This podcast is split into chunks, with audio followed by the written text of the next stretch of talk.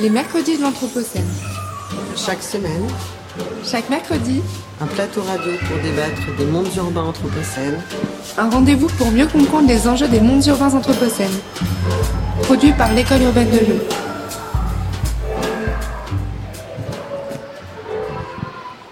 Avant de présenter cette euh, soirée et, et les invités que j'ai le plaisir de recevoir, Radio Anthropocène s'est installée à la Cité des Halles. Euh, elle émet depuis le 30 novembre, donc elle vient d'ouvrir sa saison. Et comme vous le savez, le mercredi Anthropocène est la dernière des émissions de la programmation de la journée et elle se déroule généralement en public. Donc bienvenue à la Cité des Halles et euh, 124 avenue Jean Jaurès à Lyon 7e. C'est là que nous avons atterri. Le 7 décembre 1972, à environ 30 000 km d'ici, on a beaucoup débattu de ce sujet avec euh, mes invités. L'équipage d'Apollo 17 photographie la première fois la première image de la Terre. On la voit ici, elle s'appelle Blue Marble. Pour parler des bouleversements nés de la prise de conscience de l'isolement de notre planète, de sa beauté, et de notre fragilité, puisque maintenant nous savons qu'elle est unique, elle est notre unique écosystème habitable et que nous l'affectons. J'ai le plaisir de recevoir Gilles Escarguel. Bonjour. Bonjour. Bonsoir. Directeur adjoint du laboratoire euh, d'écologie des hydrosystèmes naturels et anthropisés à l'Université Claude Bernard Lyon 1. Par ailleurs, euh, rédacteur en chef de la revue euh, de paléontologie, revue internationale qui s'appelle Géobios. C'est ça. Et puis euh, Jean-Philippe euh, Ferrière, bonsoir. Bonsoir. Bonsoir, enseignant à l'INSA Lyon dans la section euh, théâtre-études, ainsi que vous enseignez également dans des cours d'art, lettres et sciences humaines, et vous êtes euh, par ailleurs membre du laboratoire Passage, art et littérature, 20e, 21e, à l'université Lyon 2. Tout d'abord, puisque vous êtes euh, au pied, j'allais dire, de, de cette image, de l'image originale, c'est-à-dire qu'elle est, elle est décentrée, euh, Qu'est-ce qu'elle vous inspire euh, un peu à brûle pour point, c'est-à-dire de, de, là où vous êtes, à la fois en tant que évidemment euh, personne euh, singulière, et puis de vos sujets de recherche qui sont différents. Et c'est pour ça que j'ai plaisir à vous recevoir à, à cette table. Lequel d'entre vous devez commencer? Ne vous battez pas, s'il vous plaît. Donc Gilles Escarguel. Voilà, celui qui regarde les choses à, grande échelle de temps, on en reparlera probablement plus tard. Elle m'inspire cette image de, nombreux sentiments et de nombreux sentiments très, très contrastés et, et paradoxaux. D'abord, elle me fait penser que euh, face à l'infinité apparente du monde, en réalité, notre monde est fini, notre monde est limité. Et elle m'y fait penser de, plusieurs façons différentes, en cela que ce cliché original décentre complètement la perspective qu'on a euh, de la planète sur, euh, sur laquelle on vit. Euh, on y voit, en tout cas sur le cliché initial, on y voit le pôle sud en haut, on y voit donc la Terre à l'envers, on regarde ce qu'on a l'habitude de voir, on voit une Terre qui n'est pas centrée sur l'ancien monde, sur l'Europe et l'Amérique du Nord, mais centrée, en tout cas pas sur l'Occident, mais centrée sur l'Afrique. Et euh, on y voit une Terre euh, qui n'est pas au centre de l'image. Et n'étant pas au centre de l'image, c'est une certaine façon euh, la fin d'un très long cycle de réflexion depuis Tycho Brahe, depuis Galiléo Galilei, depuis Kepler et d'autres, un cycle de réflexion où on se met à penser le monde, l'univers, ailleurs que au centre que l'on imaginait, c'est-à-dire euh, le monde qui nous a vu naître, le monde qui nous a vu pousser. Donc euh, voilà, en, quelques mots pour commencer, ce à quoi je pense quand je vois cette image, je vois un monde qui est fini et infini en même temps, qui est perdu au milieu de nulle part. Euh, J'y vois notre seul et unique vaisseau spatial, un vaisseau spatial dont euh, particulièrement à partir de l'année 1972, avec la publication du premier rapport au club de Rome, on réalise que on va pas pouvoir s'y développer indéfiniment et impunément sans que ça n'ait des conséquences majeures sur les conditions d'habitabilité euh, de ce vaisseau. Voilà. Et d'ailleurs, j'ai oublié de préciser, 7 décembre 1972, aujourd'hui on est le 7 décembre 2022, donc cette image a 50 ans. Jean-Philippe Ferrière.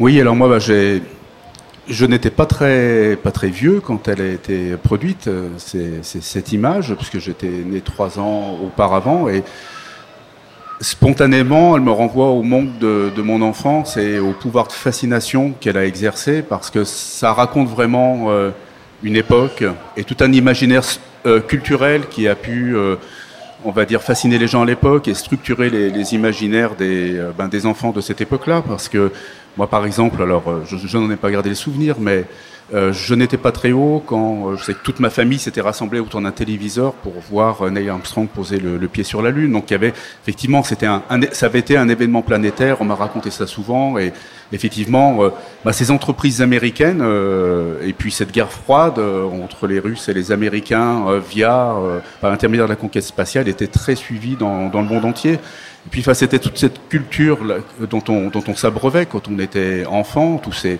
cet imaginaire de la conquête spatiale que l'on trouvait euh, exploité dans, les œuvres de fiction. Alors bien évidemment, ben, je, repense à 2001 Odyssée de l'espace en 68 de, Stanley Kubrick, mais je, me suis rappelé là quand, vous m'avez sollicité cette série que j'avais beaucoup regardée quand j'étais enfant, c'était Cosmos 1999, c'est absolument incroyable avec euh, cette idée effectivement. Alors euh, vous parliez effectivement de cette relation à l'univers, là, c'est puis il y avait eu naturellement Star Trek, cette idée que il y aurait bientôt Star Wars, que voilà, il y avait des humains comme ça qui partaient dans le lointain, dans, l'infini. Ils rencontraient d'autres peuples avec lesquels parfois ils arrivaient à pacifier, parfois ils, reproduisaient aux confins de l'univers ce qu'ils vivaient sur Terre, la violence et la, guerre. Bon, voilà, ça, ce sont des choses qui ont vraiment marqué euh, euh, une génération. Donc voilà, ma, ma, réaction, ça sera de l'ordre de la fascination esthétique, parce que c'est une image magnifique et puis ben, de cette aussi euh, ben, fascination, émotion culturelle.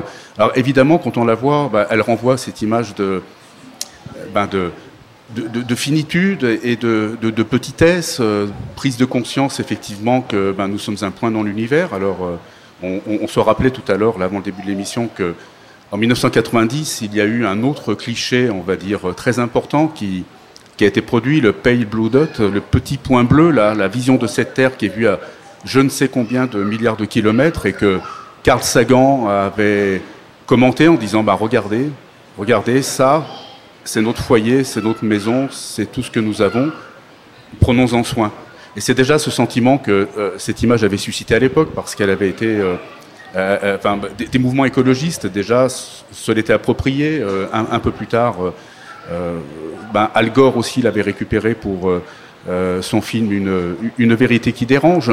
Donc voilà, elle, renvoie un peu à cette image de, euh, de, la fragilité, de la petitesse du monde dans lequel nous, vivons. Alors après, euh, bon, elle, a, suscité aussi hier et, et aujourd'hui, on, va dire des, des, des, regards, des jugements plus, plus contrastés, plus controversés, mais peut-être qu'on l'évoquera dans un second temps, notamment quand quand on parlera du, travail de Bruno Latour et de Frédéric Aitouati. Oui, oui, oui, tout à fait, tout à fait. Mais euh, avant qu'on aille un petit peu plus loin, euh, euh, restons sur cette question de l'image, cette image, pour tenter de mesurer l'écart qui existe sur ces 50 dernières années. Là, on pourra aussi parler d'anthropisation de, et de, des effets sur la Terre, mais cette image, je crois savoir, c'est une image de d'un cosmonaute qui, par hasard prend cette image.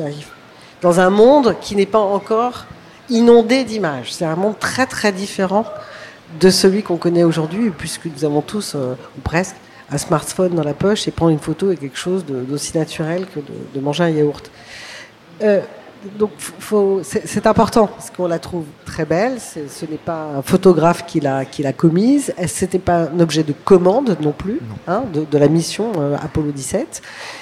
Euh, et, à un moment où cette chose est un peu rare. Est-ce que vous avez des éléments là-dessus? Et comment ces images de la Terre ont ensuite euh, évolué dans celles qui ont été produites dans les décennies suivantes?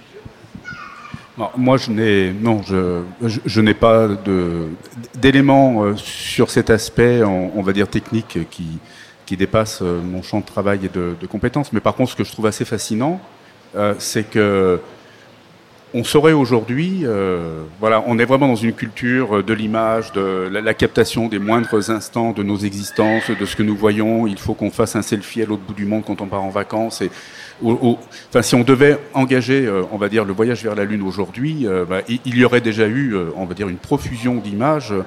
Or, voilà, apparemment, cette image, elle, vaut par son caractère unique. C'est ça qui est incroyable. C'est que on a pris un cliché et euh, pendant les, enfin ça s'était pas fait avant, ça se refera pas après. Je crois, c'est à vérifier que la seule image complète de la Terre qui n'est pas, on va dire, l'aboutissement d'un agrégat de différentes images ne sera pas produite avant 2015. Euh, moi, je trouve ça incroyable. Oui, Gilles Escarguel. Oui, moi, ce que, ce que, ce que ça me fait penser, cette affaire, c'est que euh, ça nous renvoie une fois de plus à l'accoutumance et, au fait que on est capable de s'habituer de tout, du meilleur comme du pire. Et, lorsqu'on vit, comme c'est le cas aujourd'hui, dans un monde qui, pour le meilleur et pour le pire, est inondé en permanence d'images, on ne voit plus ce que l'on a sous les yeux. Et alors effectivement, moi aussi, j'étais beaucoup trop jeune pour, euh, euh, pour, pour, avoir euh, vécu et pour avoir un souvenir de, ça en direct, mais en 1972, j'imagine bien, un peu comme ça avait été le cas euh, quelques années plus tôt, l'effet de sidération que ça peut produire. C'est-à-dire que euh, il n'y a rien de plus familier pour un être humain que la planète sur laquelle il vit, et en même temps, il n'y a rien de plus distant, et il n'y a rien de moins observable que la planète sur laquelle il vit dans son intégrité et, dans son intégralité.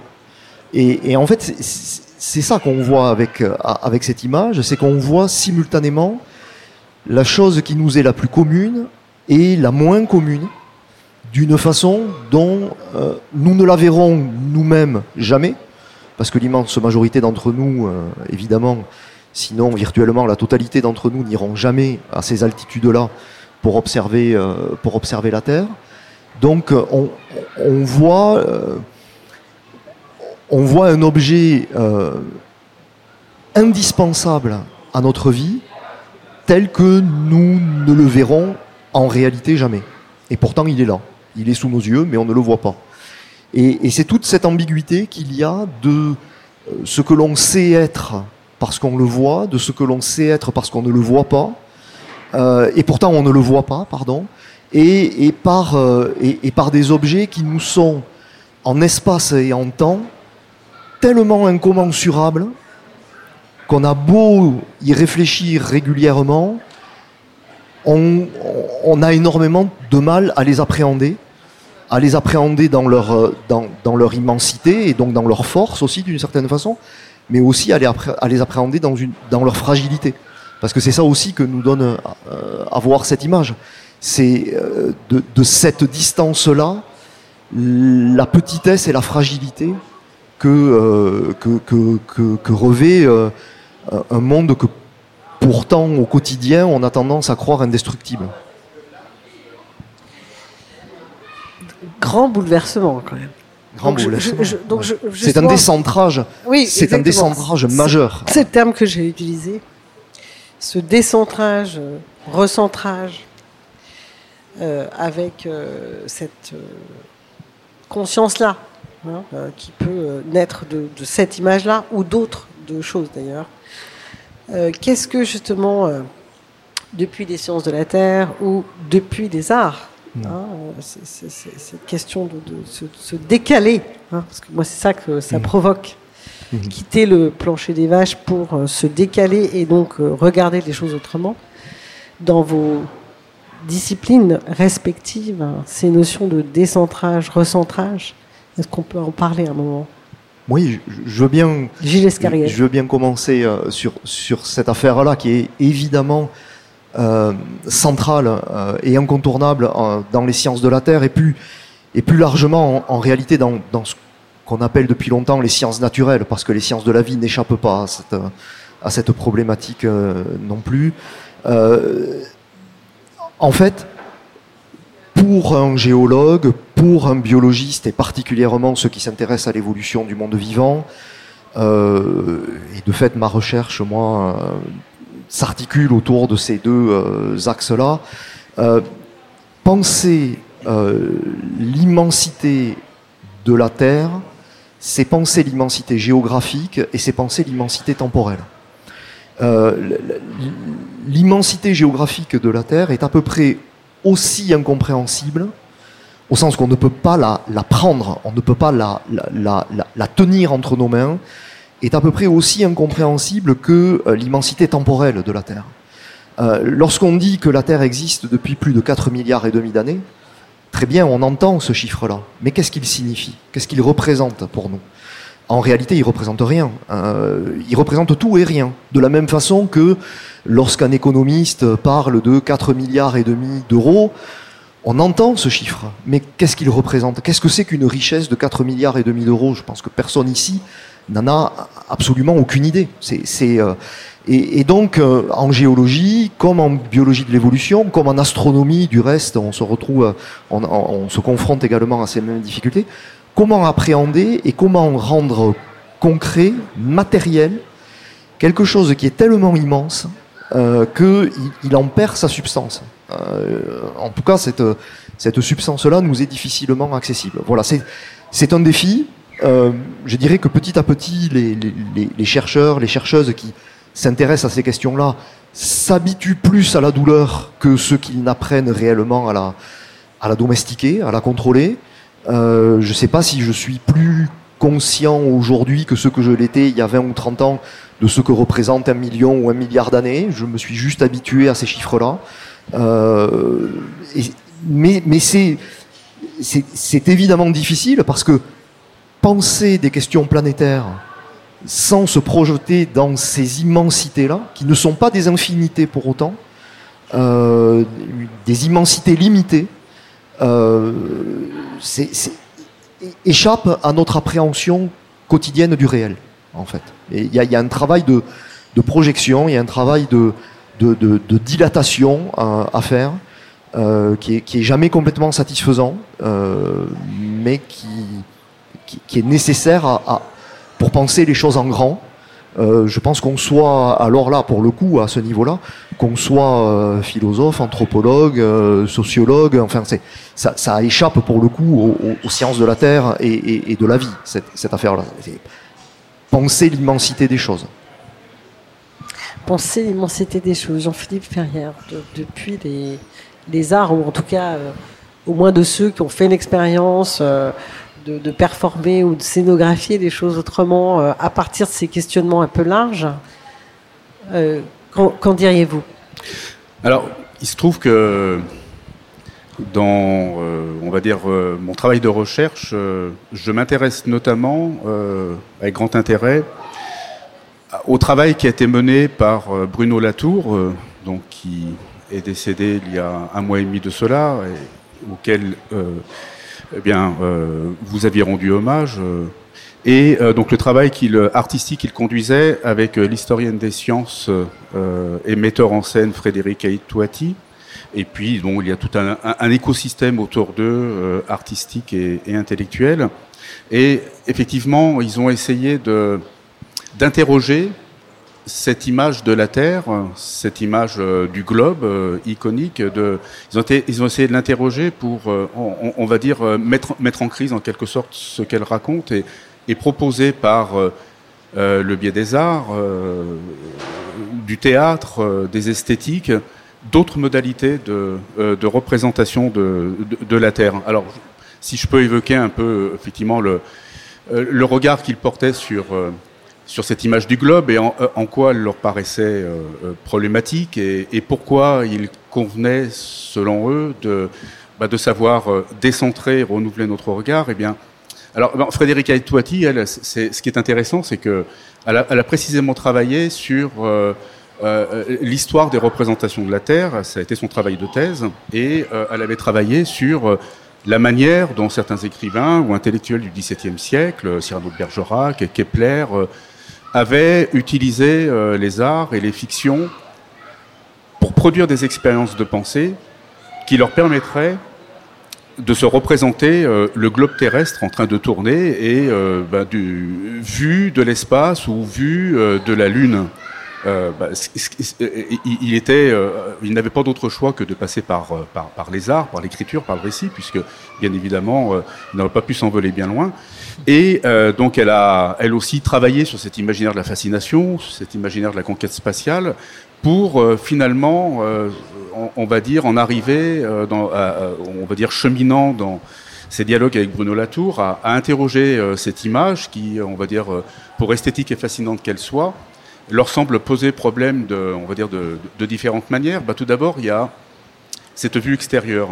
Le fait que l'on va contempler le monde, que on va regarder la Terre, on va regarder la, nature d'un point de vue extérieur. Alors certains ont pu dire, ben, finalement, euh, c'est aussi une manière un peu de, de faire écho à, euh, on va dire, à ce point de vue, la modernité, cette ontologie naturaliste euh, qui a été théorisée par Philippe Descola, cette idée que voilà, il y aurait une extériorité entre le point de vue humain et, la nature, et puis aussi, voilà, leur semblait-il à, Bruno Latour et à Frédéric Aïtouati, finalement, cette vue d'un point de vue de nulle part, vous disiez tout à l'heure, d'un point de vue de Sirius, comme on dit dans, Micro, Micromégas de, Voltaire, finalement, euh, bah, elle ne nous dit rien du monde vivant.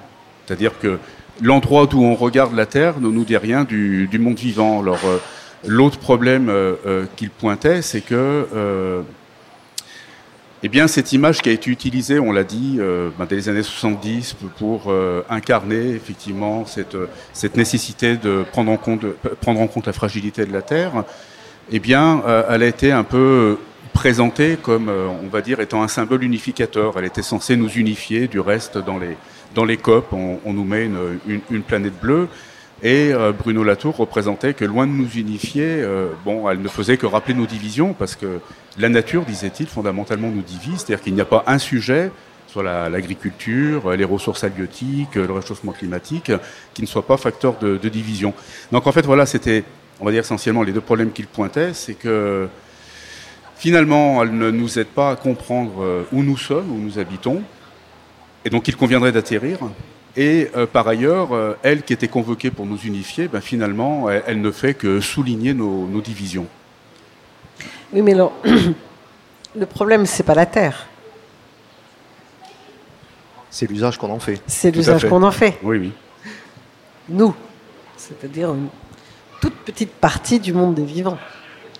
Non seulement à l'échelle euh, temporelle, vous avez parlé de la question euh, temporelle euh, chez Escargal et, et la question de l'espace aussi. hein. Une, toute petite partie du monde vivant est là aussi plein de paradoxes. Parce que, effectivement, euh, Homo sapiens, une espèce parmi 2 millions d'espèces connues aujourd'hui sur Terre, probablement 4 à 5 fois plus en réalité, 8-10 millions d'espèces. Donc, voilà, même pas la partie émergée de l'iceberg. Le, petit sommet, le petit grain de, glace hein, au sommet de la partie émergée de l'iceberg, de ce point de vue-là et en même temps une espèce qui a pris une importance biologique à la surface de cette planète qui est absolument sidérante. Euh, quand on sait aujourd'hui que, par exemple, sur les 5500 espèces de mammifères hein, qui vivent sur Terre à côté de nous, nous sommes une de ces 5500 espèces de mammifères vivant sur Terre aujourd'hui. La biomasse, la masse biologique représentée par les êtres humains c'est plus d'un tiers de la totalité de la masse des mammifères qui vivent sur Terre, une espèce sur 5500. C'est- C'est un chiffre parmi d'autres qui montre à quel point cette croissance humaine euh, est devenue absolument sidérante. C'est-à-dire qu'aujourd'hui sur Terre, aucune autre espèce vivante ne pèse aussi lourd dans la biosphère que l'espèce humaine. On est un peu une espèce euh, invasive, hein, comme euh, la renouée du Japon. Nous sommes une espèce invasive d'un type, type très particulier, type- parce que nous sommes à la fois invasifs et super prédateurs. et super prédateur. Et, et- et ça, c'est extrêmement rare. hein. Il y a très très peu d'espèces qui partagent ces deux caractéristiques-là en commun. Et ça, ça, ça ne fait que doubler le problème. Et nous n'avons plus de prédateurs. Oui, Jean-Philippe Ferrière. Et nous n'avons Si, plus de prédateurs. Nous avons nous-mêmes.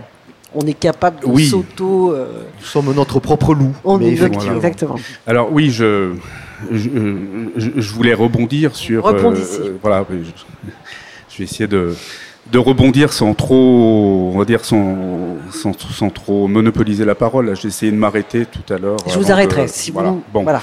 Euh, euh, on parlait effectivement de cette, euh, cette relation euh, à l'espace, euh, au temps, la relation entre les humains et les espèces. On, est au cœur effectivement ici du, travail que qu'on menait, enfin et que, que mène toujours, puisque depuis quelques années, un, un comédien Duncan Evenou avait remplacé Bruno Latour quand il, il avait commencé à être très malade.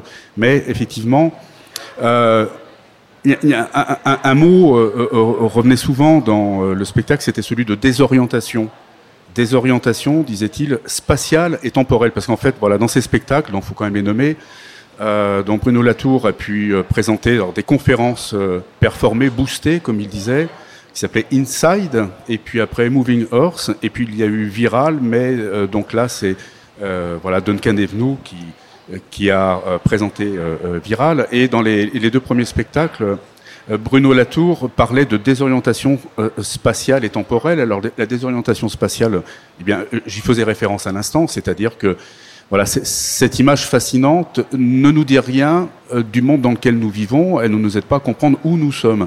Et par conséquent, eh bien, il faudrait atterrir. D'où la référence à son essai qui a été écrit au moment où ils étaient également en train de créer Inside, ou atterrir, comment s'orienter en politique. Et euh, voilà, cette désorientation spatiale, disait-il, se double d'une désorientation temporelle, puisque euh, eh bien, euh, nous avons eu à prendre conscience que bah, l'histoire humaine télescopait l'histoire géologique et que voilà, avec des échelles de temps qui paraissaient complètement incompatibles, eh bien, il fallait se faire à l'idée que la petitesse de l'histoire humaine, là, depuis, on va dire, alors euh, selon les datations controversées qu'on peut donner, 1950, 1850, euh, euh, début du XVIIIe siècle, voire avant, enfin bref, on va dire depuis le début de l'Anthropocène, eh bien, l'histoire humaine et l'histoire géologique viennent de se télescoper, ce que Bruno Latour a appelé, reprenant le concept d'un autre philosophe, une géohistoire. bien. Alors ça, c'était ma, voilà, ma, mon premier rebond en quelque sorte. Et puis, euh, voilà, quand il, disait, bah voilà, en, quelque sorte, il convient de mettre en crise cette image. Il faut donc essayer de proposer d'autres images qui soient alternatives de cette représentation, car qu'il ne s'agit pas de rejeter, bien évidemment. Elle participe de notre histoire, de nos cultures, mais il faut essayer. Les arts ont cette responsabilité, cette possibilité euh, de produire des images heuristiques, c'est-à-dire des images qui ne soient pas simplement des illustrations, mais des images qui nous permettent euh, de faire cette expérience de pensée du monde dans lequel nous sommes, qui nous aide à, à, faire avancer la, la, compréhension du monde dans lequel nous sommes, la réflexion sur celui-ci, et des, euh, voilà, des images qui euh, nous aident à comprendre que, effectivement, nous sommes, alors je reprends le titre du spectacle, Inside. Alors, je parle sous l'autorité de Gilles à présent, Inside, c'est-à-dire que ben, nous sommes dans la zone critique, disait Bruno Latour. Alors, il travaillait en lien avec euh, l'Institut géophysique du globe de, Paris, et notamment avec un géochimiste, je crois, qui s'appelle Jérôme Gaillardet.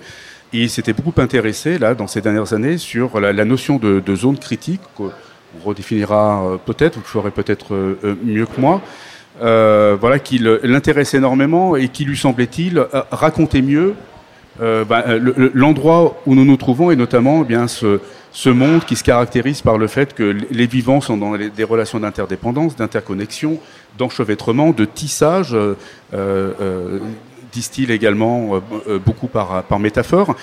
Euh, ça, c'est la première caractéristique. L'autre caractéristique, c'est que le monde dans lequel nous vivons, alors je pourrais évoquer dans un instant des, les, les, nombreuses métaphores ou les, on va dire les, les supports visuels qu'ils employaient, eh bien, se caractérise par le fait que ce monde est produit par l'action même des vivants. Alors il renvoyait également aussi à la fameuse hypothèse Gaïa de Jim Lovelock et, James Lovelock et euh, Lynn Margulis. Justement, revenons à la question des vivants et, Jean-Philippe Ferrière a parlé de télescopage. Euh, ça marche bien avec euh, notre histoire de, de, spatial entre euh, les humains, enfin cette espèce invasive, grand prédatrice dont, on, a défini tout à l'heure, qui, est la nôtre, et, donc cette question de, cette planète et de, l'espace. Gilles Escarguel. C'est pas le moindre des paradoxes dans cette affaire que Blue Marble nous montre une planète, elle nous montre une nature dans laquelle, de fait, on ne voit pas le vivant. On le devine avec quelques teintes verdâtres à, différents endroits, mais après tout, ce vert-là pourrait être euh, tout autre chose que, que, du, que du vivant. Euh, c'est vrai que c'est pas sa caractéristique. Hein. C'est ça. C'est le marbre bleu, blue marble. Exactement. Parce que c'est le liquide finalement qui apparaît le plus. Euh, Exactement. on, y voit l'eau, qui est de fait une condition nécessaire et, indispensable à l'épanouissement de, de, la vie organique mais euh, ça n'est pas parce qu'il y a de la vie qu'il y a de l'eau, c'est parce qu'il y a de l'eau qu'il y a de la vie. C'est dans l'autre sens que ça, que, que, que ça fonctionne. Et, et du coup, le, oui, il y a cette, euh, ce paradoxe que la nature que l'on voit sur cette, euh, sur cette image n'est pas une nature où spontanément on y voit et on y pense le vivant. Euh, et pourtant, c'est là que le vivant est. Et, jusqu'à preuve du contraire, on n'en connaît nulle part ailleurs. Non pas qu'il n'y en ait pas, il y en a sûrement ailleurs, mais c'est un ailleurs qui nous est euh, totalement inaccessible et qui, de fait, euh, aujourd'hui en tout cas, n'existe pas pour nous concrètement. Après, après voilà, une surface, une bille sur laquelle des millions d'acteurs différents interagissent dans une pièce de théâtre qui est une improvisation instable euh, permanente. Hein. Moi, j'aime souvent euh, dans mes cours d'écologie euh, assimiler un écosystème à une pièce de théâtre où différents acteurs, c'est-à-dire différentes espèces, vont jouer différents rôles, hein, des rôles de producteurs, des rôles de consommateurs primaires, des rôles d'herbivores, d'omnivores, etc. Et, où chaque acteur joue un ou plusieurs rôles, parce que parfois c'est le cas dans cette pièce de théâtre, et où chaque rôle est habité par un ou plusieurs acteurs. Et avec des acteurs qui peuvent se remplacer, qui peuvent varier, euh, et avec plusieurs pièces de théâtre qui ont lieu à différents endroits sur Terre en même temps, euh, avec des, troupes qui, euh, qui sont plus ou moins interconnectées, interreliées, et parfois plutôt plus, parfois plutôt moins. Voilà, cette, idée, il y a pour le coup une, analogie, je trouve, intéressante entre le, monde du, théâtre et de ce qui s'y fait et, le, monde, de l'écologie et, de ce qui s'y fait.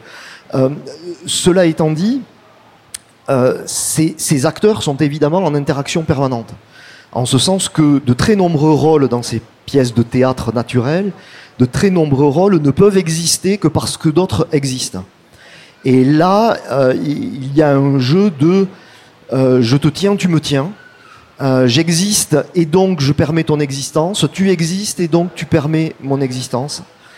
Ce qui rend à la fois cette pièce de théâtre extraordinairement robuste par bien des aspects et en même temps très fragile parce qu'évidemment, si jamais certains rôles clés viennent euh, à disparaître, alors c'est en cascade de nombreux rôles qui peuvent à leur tour disparaître.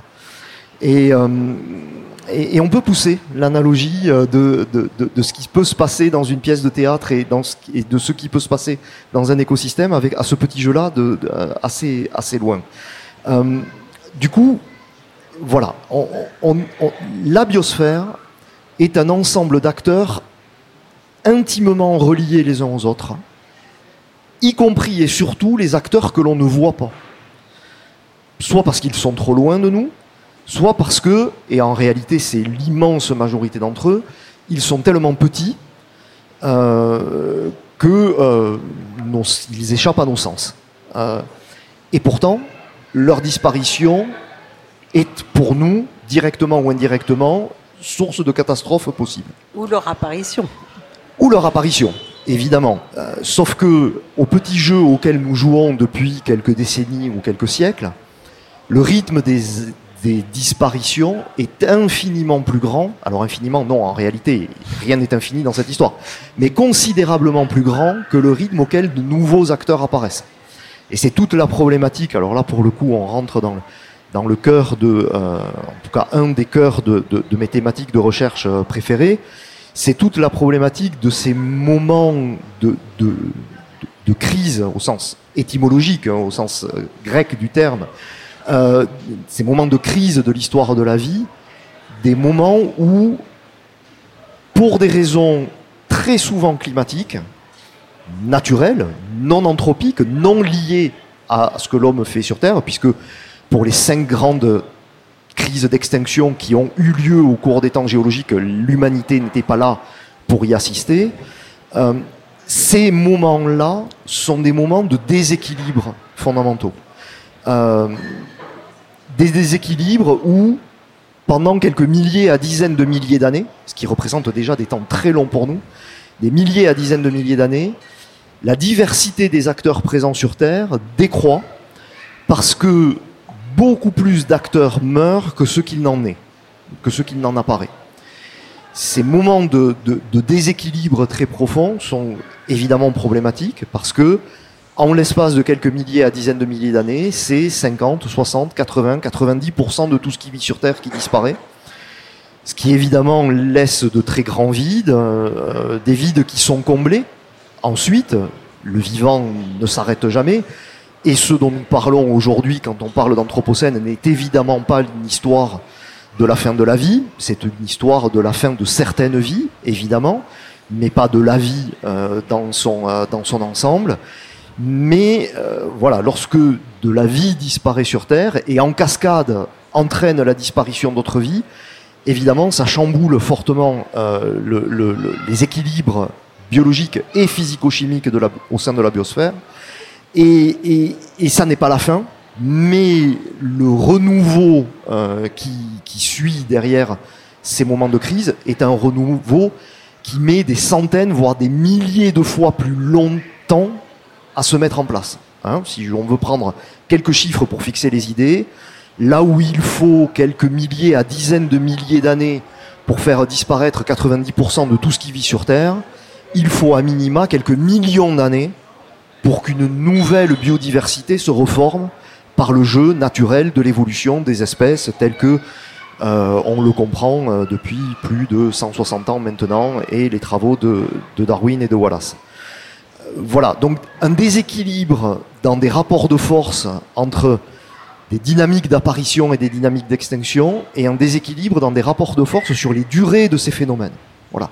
Quand on détruit 100 à, à 1000 fois plus vite que ce que l'on reconstruit, et c'est probablement même pire dans l'Anthropocène, alors évidemment, ça signifie que là où la crise peut être un projet d'humanité, sans porter de jugement de valeur sur ce projet, l'histoire qui s'en suivra, l'histoire d'une reconstruction, ne sera pas un projet d'humanité.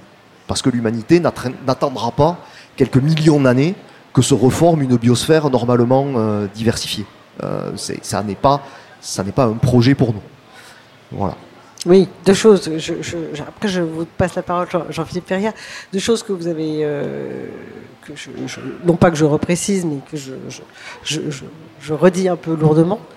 la vie sur Terre ne va pas s'arrêter parce que la, vie a besoin de trois choses. Hein, si, si, je me rappelle bien, elle a besoin, elle a besoin d'eau, elle a besoin d'énergie, donc elle est dépendante du, soleil, hein, et elle a besoin de nutriments. Ça, c'est la base, et ensuite la vie se, décompose dans, des systèmes plus ou moins complexes. Ça, c'est la première chose. La deuxième chose que vous dites aussi, qui est, très importante, c'est que cette planète a vécu déjà de nombreuses crises. Euh, cinq crises, vous avez parlé. Cinq grandes, oui. En, en, réalité, on en dénombre plusieurs dizaines, oui. mais cinq majeures, ou plus de la moitié de tout ce qui vit sur Terre, disparaît en l'espace de quelques milliers à dizaines de milliers d'années. Voilà, mais la grande, la, grande nouveauté, je veux dire, au-delà de, la responsabilité, on va dire, de, des effets de nos activités sur les, changements qu'on voit s'opérer aujourd'hui, et peut-être, je ne sais pas si vous aurez le temps d'en parler, c'est l'accélération, parce que c'est très important ce que vous dites sur les questions temporelles, mm. c'est que là, il y a un phénomène nouveau, c'est pas des phénomènes qu'il soit, on va dire, du 18e, euh, du 19e euh, ou de l'après-deuxième guerre mondiale, c'est il y a 70 ans, enfin 80 ans à peu près, c'est tout petit, c'est tout petit à l'échelle temporelle. Mais par contre, les accélérations temporelles sont absolument phénoménales. Et ça, c'est nouveau. Ça, c'est nouveau. Effectivement, ce qui est en train de se passer n'est pas homogène à ce que nous appelons en paléontologie les grandes crises d'extinction. Euh, ce qui s'est passé au cours des deux derniers siècles les recensements sont difficiles à calibrer, mais on est probablement autour de 1, 2, 3, peut-être 5% de toutes les espèces vivantes sur Terre qui ont disparu au cours des deux derniers siècles. Ça, même dans une période de grande crise d'extinction géologique, c'est de l'inédit, c'est du jamais vu. Euh, à l'échelle des temps géologiques, quand on est dans une grande crise d'extinction, on est sur des rythmes, des vitesses d'extinction qui sont 10 à 100 fois plus faibles que ceux que l'on vit aujourd'hui. Donc là, effectivement, on est sur une, rapidité du phénomène qui est extrêmement inquiétante en ce sens que on a différentes euh, sources euh, de, connaissances, et empiriques, c'est-à-dire en termes d'observation, et théoriques, qui nous montrent très clairement que plus le processus est rapide, et plus il est dangereux pour le vivant, plus il est susceptible de nous amener très très loin dans un effondrement de la biodiversité. Voilà, donc euh, ça n'est pas qu'une question de pourcent d'extinction, c'est une question de, combinaison entre la quantité de ce que l'on perd et la vitesse à laquelle on le perd. Et, là, effectivement, on est un à deux ordres de grandeur au-dessus de ce qui se passe normalement euh, dans une grande crise d'extinction. On est dans une super grande crise d'extinction, même si on n'en est qu'au tout début en réalité. Et là, il y a quand même peut-être quelque chose pour terminer euh, sur ce sujet, en tout cas pour moi, à, à dire là-dessus, c'est que si effectivement, et c'est très certainement le cas, nous avons perdu, disons, 1 à 5% des espèces vivantes au cours des deux derniers siècles, nous ne sommes pas encore de fait au cœur d'une grande crise d'extinction. L'irréparable n'a pas encore eu lieu. Euh, raison de plus pour, pour s'y intéresser et pour faire tout ce que l'on peut pour éviter que l'irréparable ait lieu. Voilà, ça nous donne une note euh, quand même un peu d'espérance. Euh, Jean-Philippe Ferrière, vous vouliez réagir? Oui, bah, comme vous le devinez, j'ai évidemment été très sensible à l'analogie que vous faisiez avec le, théâtre. Euh, vous savez peut-être que Bruno Latrouille aurait également été très sensible s'il avait pu vous entendre, Frédéric Aitouati, si elle était là, parce que c'est vraiment, enfin, voilà, ce, rapprochement entre, comme on dit, le théâtre de la nature et, et, le, théâtre des, hommes est, vraiment euh, au, cœur de leur travail. Alors, avant de, l'évoquer, plus généralement, je voudrais rappeler effectivement que euh, les arts ont toujours été finalement, alors j'enfonce une porte ouverte, ont toujours été le, reflet d'une certaine conception du monde. Alors tout à l'heure, quand on regardait la, la Bible, euh, voilà, on, disait que finalement, on y voit, on a l'impression d'y voir une sorte de chose étendue qui ne nous renseigne pas sur euh, euh, voilà le monde des vivants et leur multiplicité. Ça renvoie à la, fameuse res extensa de, de Descartes euh, au XVIIe siècle. Voilà, tout d'un coup, fait de s'extérioriser de la nature, la regarder comme une chose inerte et, étendue, eh bien, de cela, finalement, ont témoigné les arts. Alors la peinture, par exemple, qui va situer la, nature comme une sorte de, décor, comme arrière-plan des affaires humaines mises au premier plan. Le décor de théâtre aussi, qui va, voilà, dans le théâtre du XVIIe siècle, je ne vais pas rentrer dans les détails, mais bon, alors les acteurs jouent sur devant de la scène, c'est un peu là où il y a la lumière. Derrière, vous avez tout un système de châssis avec un effet de perspective, une toile peinte, et donc là encore, euh, la nature intervient comme, euh, comme décor, ou alors si elle, est convoquée de manière, on va dire, plus, euh, plus, plus explicite, ça n'est que pour finalement raconter les passions humaines indirectement, c'est-à-dire, on va dire, comme miroir de l'âme ou comme euh, symbole. Voilà, donc la nature n'est jamais convoquée pour elle-même et on ne regarde jamais vraiment les, vivants pour ce qu'ils sont.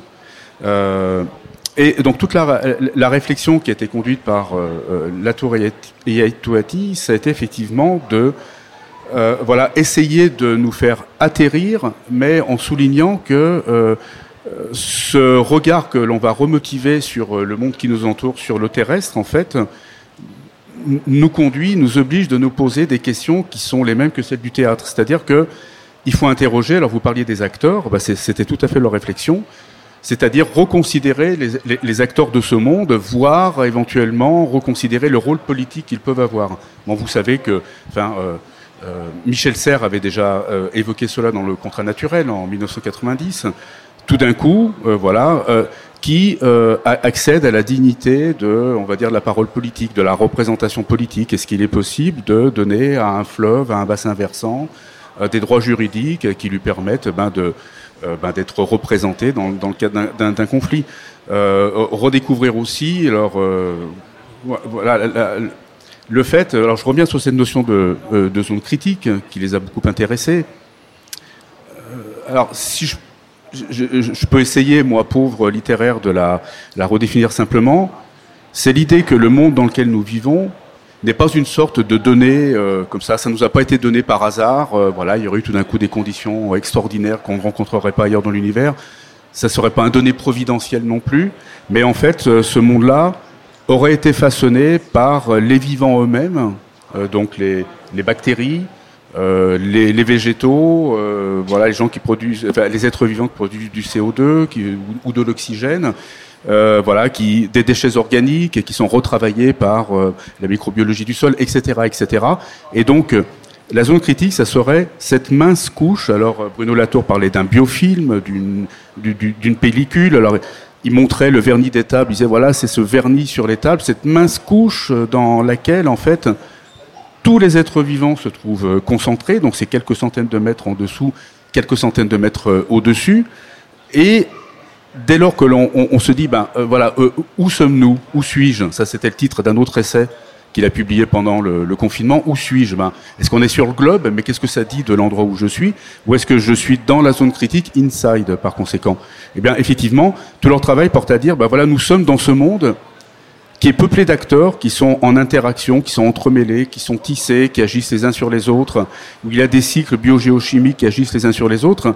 Du coup, on repense effectivement les acteurs de cette scène et on repense également la scène, parce que c'est effectivement une question de, scénographie, c'est-à-dire que voilà, on n'est plus dans le, le décor inerte, euh, toile de fond, en fond de scène, ou euh, on va dire la toile de fond du, euh, tableau, qui raconte aussi finalement ce mouvement d'extériorisation qui a, caractérisé l'avènement de la modernité au XVIIe siècle, enfin, dont parle par exemple Descola auquel je faisais référence tout à l'heure, mais on se dit bah, effectivement, la, scénographie est mouvante elle-même, elle, est évolutive, elle bouge avec bah, les acteurs qui la façonnent.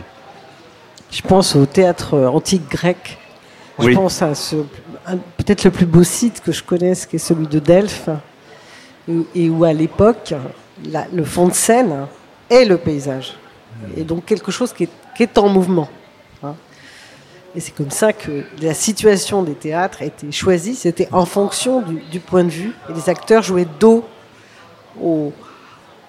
à la nature. Oui, c'est à date récente qu'en fait on, on, se, ferme du monde, effectivement. Exactement. Et qu'on exclut le monde vivant de la scène pour se concentrer sur, euh, ben, on va dire, l'histoire des passions humaines.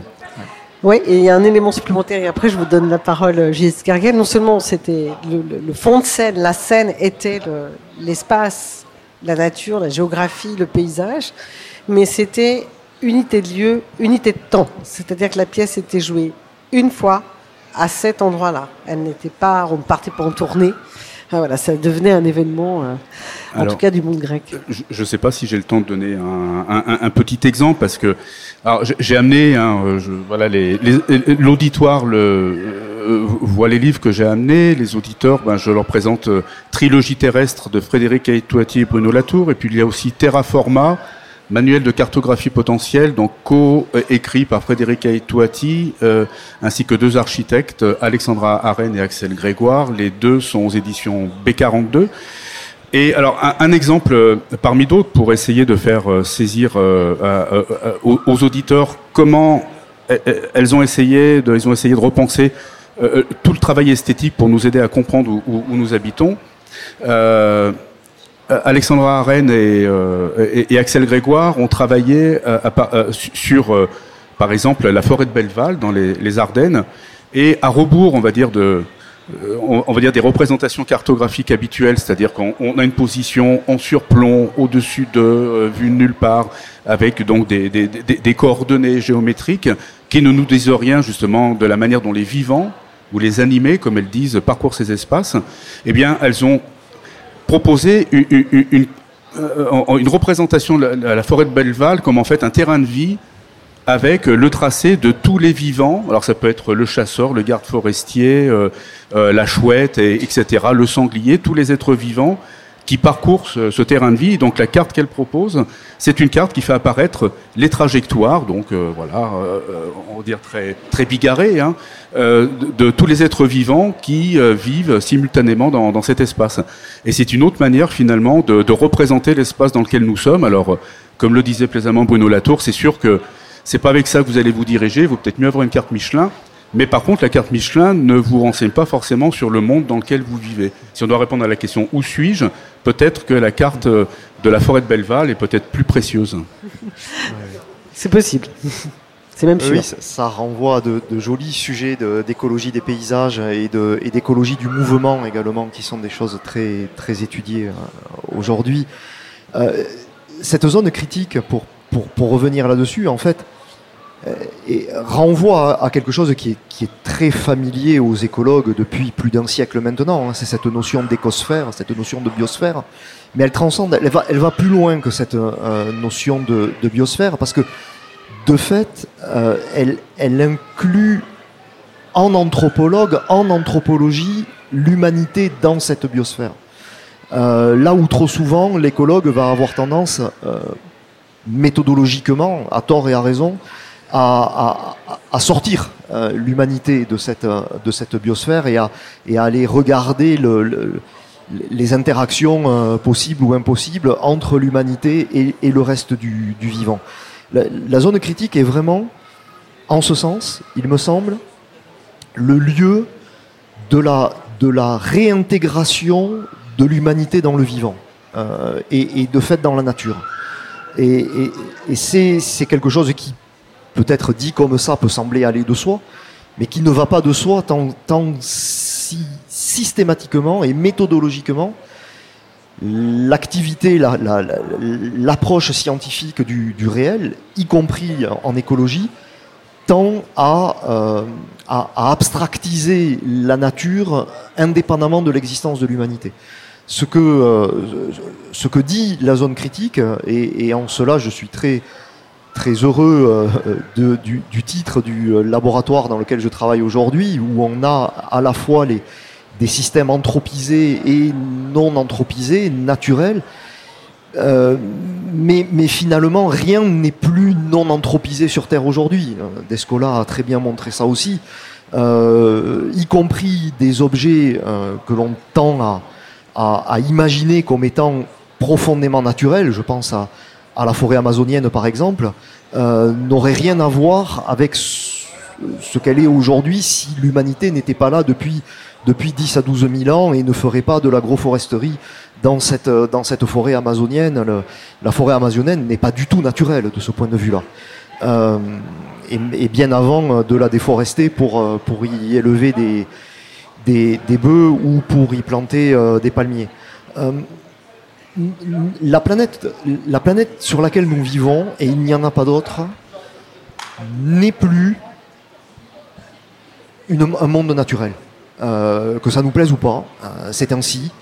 Euh, à partir du moment où l'humanité a commencé à croître exponentiellement en usage d'énergie, l'énergie n'étant jamais que notre capacité à transformer l'environnement dans lequel nous vivons, cette croissance exponentielle de notre addiction énergétique fait que nous avons dénaturé euh, la biosphère euh, et, et, et, nous nous sommes nous-mêmes embarqués dans une aventure euh, qui, euh, euh, qui, est, qui, est, susceptible de compliquer considérablement euh, notre, nos conditions d'habitabilité et, et, donc notre, notre avenir. Comment est-ce qu'on peut penser une nature qui n'est plus une nature? Une nature dans laquelle nous sommes, euh, c'est le monde vivant qui nous a fait naître. Sans ce monde vivant, nous ne serions pas et, euh, nous ne serons pas, très clairement. Mais cette nature, pour autant, nous l'avons déjà très profondément modifiée, consciemment pour partie, inconsciemment euh, pour, euh, une autre. Euh, il ne s'agit plus, il ne s'agit pas en aucun cas de se dire arrêtons de modifier la nature, ça n'aura pas lieu.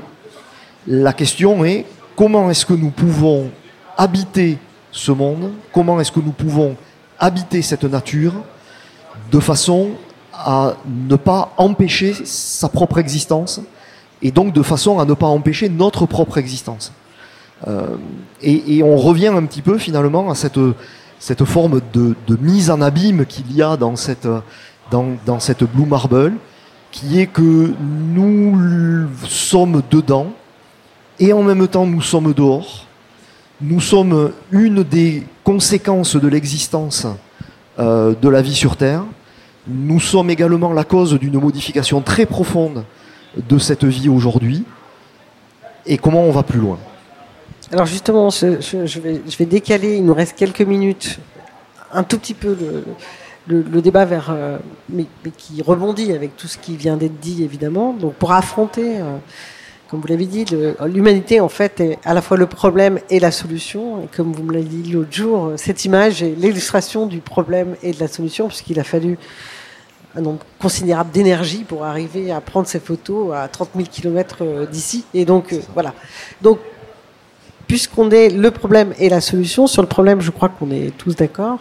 Euh, tous les deux, là où vous êtes, vous, travaillez aussi euh, donc sur, sur ce qu'on appelle, en tout cas un certain nombre d'entre nous appellent l'anthropocène, c'est-à-dire l'époque dans laquelle nous sommes. nous sommes. vous travaillez en, tant qu'enseignant, chercheur, à un enseignement, on va dire, euh, euh, euh, post-disciplinaire ou transdisciplinaire. Vous, vous, réfléchissez à ces questions-là pour pouvoir justement être aussi dans le, une forme d'énergie par rapport à, aux, différents chemins qui sont à, inventés. Et donc je voudrais qu'on on, parle, on a quelques minutes hein, de, de, ça, de cette question du, du transdisciplinaire ou post-disciplinaire pour aborder les sujets qu'on doit aborder.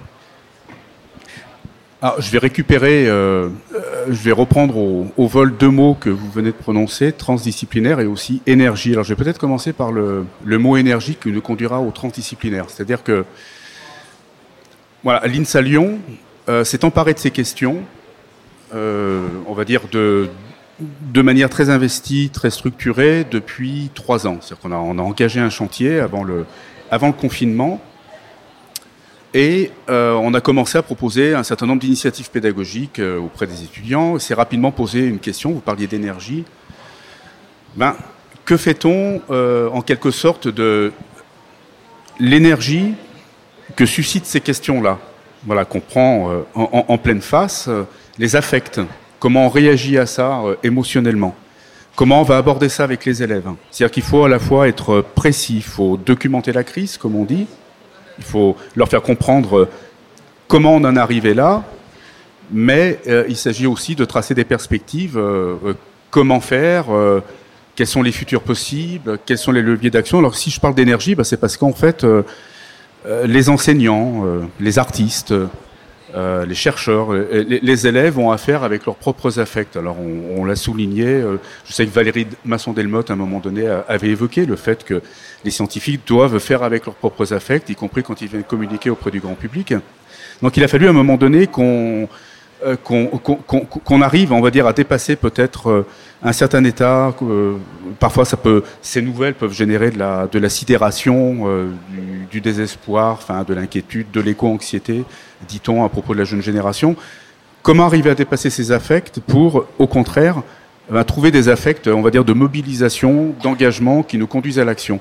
Et en fait, ben voilà, notre travail à l'INSA a été vraiment guidé par cette volonté-là parce qu'au au début, on l'avait peut-être pas assez bien perçu.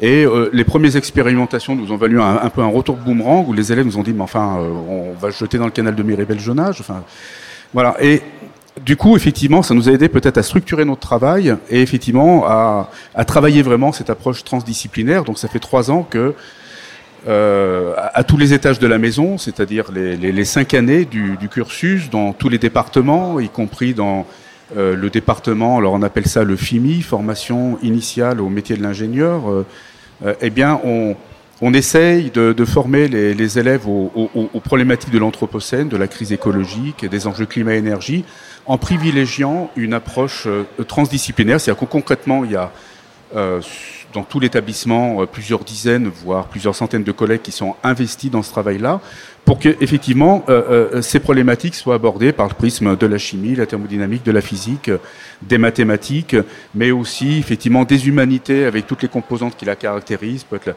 la, sociologie, euh, l'histoire des techniques, l'anthropologie et, les arts également, parce que on est face à un problème systémique euh, et, il est important qu'il soit abordé par euh, tous les prismes de, de ces disciplines-là.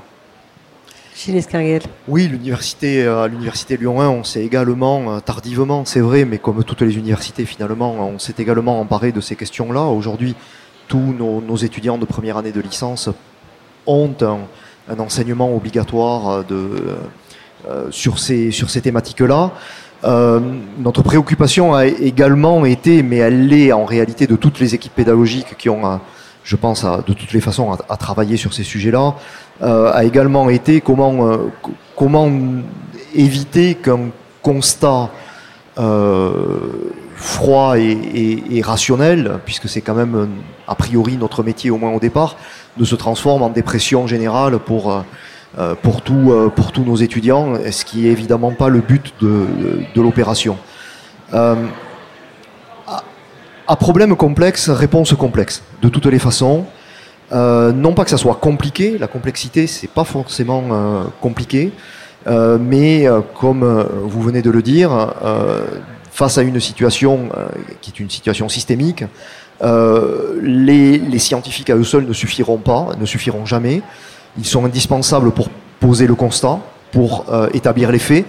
Ils sont totalement inopérants pour, en tout cas, escalité pour, pour penser les solutions, parce que la solution à l'Anthropocène ne sera jamais une simple somme de solutions technoscientifiques qui de toutes les façons, pour la plupart d'entre elles, ne feront qu'empirer les problèmes.